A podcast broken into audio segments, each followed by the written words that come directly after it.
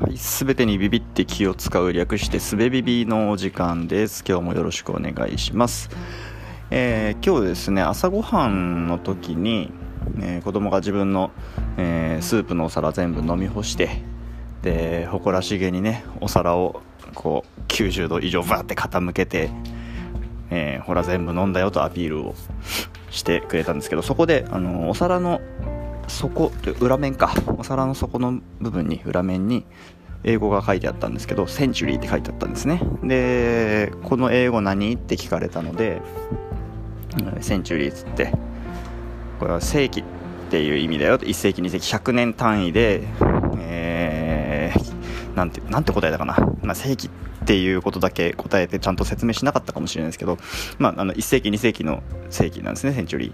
ーでセンチュリーってなんかこうなんて言うんだろう。これすごい感覚的な話なんですけど1世紀100年を数えるための単語として生まれたっ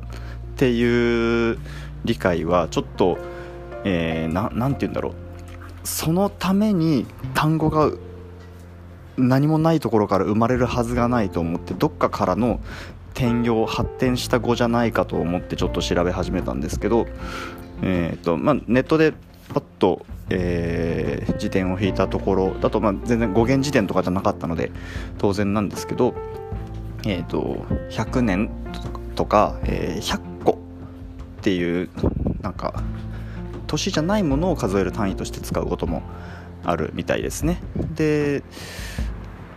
とね100年っていう単位で物事を考えるっていうののもう一つ別の、えっと、10年単位でディケイっていう単語もありますよね。ででディケイドの方は前提知識として、えっとえーなんだっけデシリットルとかでよく使うデシとか、えーデシマルっていうのが多分10進数とかですよね。だから、えー最初の DEC っていう語感が10単位とか10分割とか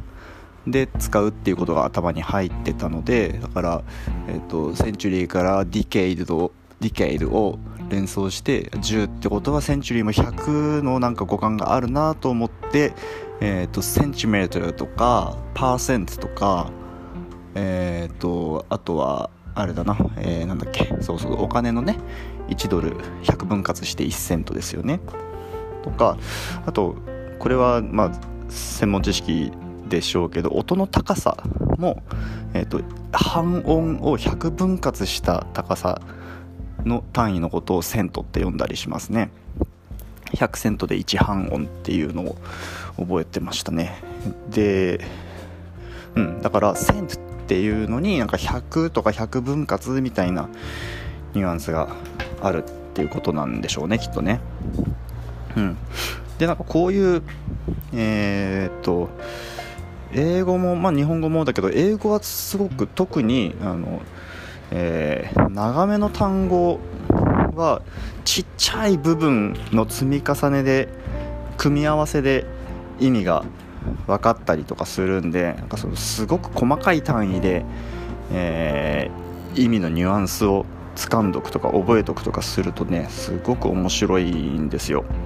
うん、で今そういう例が適切にポンポン出てくるほどいろいろ知ってるわけではないんですけど、うん、ちょっとねそれもまたなんか、あのー見つけたり思いついたりしたらこうやって紹介していこうと思います。